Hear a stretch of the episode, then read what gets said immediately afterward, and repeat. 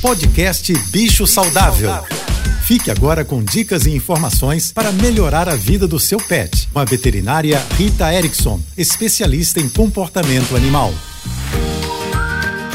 Olá, boa tarde a todos, espero que estejam bem. Atualmente, a internet está repleta de vídeos divertidos, engraçados, com pets, mas a gente precisa ficar muito atento. Em diversas situações, é muito claro que o animal não está confortável. Nem sempre os seres humanos são capazes de ler, de entender o que, que o animal está querendo dizer com a expressão facial ou com a expressão corporal, já que eles não falam. Mas quem tem conhecimento em comportamento animal percebe. É a expressão do olhar, é a lambedura dos lábios, um bocejo, o afastamento do rosto, como se o animal estivesse realmente querendo sair daquela situação. E por esse motivo, eu faço um alerta e um pedido. Cuidado para não colocar os animais em situações desconfortáveis só para fazer um vídeo bonitinho. Se você quer saber mais sobre cães e gatos, me siga no Instagram, ritaerickson.veterinária. Um beijo e até amanhã.